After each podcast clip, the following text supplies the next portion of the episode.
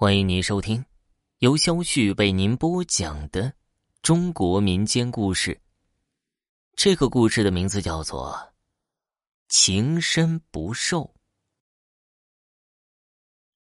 这是一个在南方打工的同事讲的故事。他的同学结婚很早，夫妻感情也很好，但是天有不测风云，妻子去世了。逝者已矣。活人还得过日子，男方家里就张罗着再找个女友，但是当事人就是我同事的同学，忘不了他老婆，死活不答应。他不答应，家里也没办法，只好由着他。他每天除了正常工作，回家就是对着老婆的照片自言自语，好像他还活着一样。他的父母不放心他，有时候就去看看。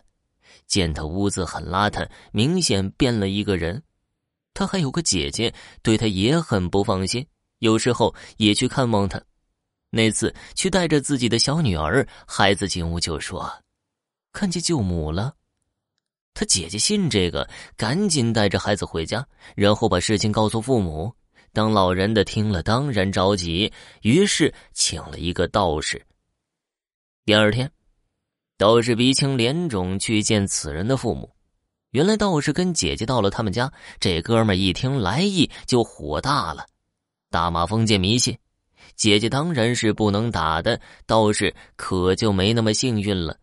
他父母好言好东西的安慰好道士，转天趁他上班，带着道士去了，拿钥匙打开门，道士开始做法。这次小孩没去。但是的父母和姐姐似乎也模模糊糊的看到了此人妻子的脑袋在屋子里飘荡，最后被道士赶得无路可走，渐渐淡了下去，以致消失了。他们很高兴，事情这样解决最好。但是我同事的这个同学却依然没什么改变。人之常情，大家就想道士是不是骗人的。道士很不高兴，免费又去了一次，果然鬼头又出现了。道士也很惊讶，只好再次把他逐走。就这样，来来回回的被驱逐走了三次。道士和家人都不耐烦了。这道士请教了一个师兄，师兄到底经验丰富啊，告诉他这是南方思念所致，日夜苦思冥想，妻子的魂魄也就不肯走。修道的对这种也不能用强了，因为这好比是请来的客人，不是强行入室的冤鬼。办法倒是有，只要劝说丈夫不再那么强烈的想念了，妻子自然会走了。道士回去把这番话告诉他父母，他父母当然要把他叫来，给他讲一通道理。他听了之后还很高兴，他说：“我觉得老婆孩子身边嘛。”果然还在呀，他父母都郁闷了，没想到适得其反了。不过后来他家人到底想出一个办法，费了好大力气找到一个术士。术士有一种符纸，烧成灰喝下之后，可以让他淡忘掉妻子。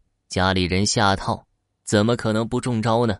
这哥们喝下去了，以后他果然也不再想念妻子。鬼头也没再有出现过，不过去年他得了重病，去世了。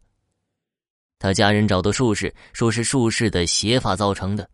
不过这个无凭无据，拿不到法庭上讲的。那个道士也算和他家熟悉，也来劝他们不关术士的事情，情深不寿。这样的人确实不是富贵寿考的命相。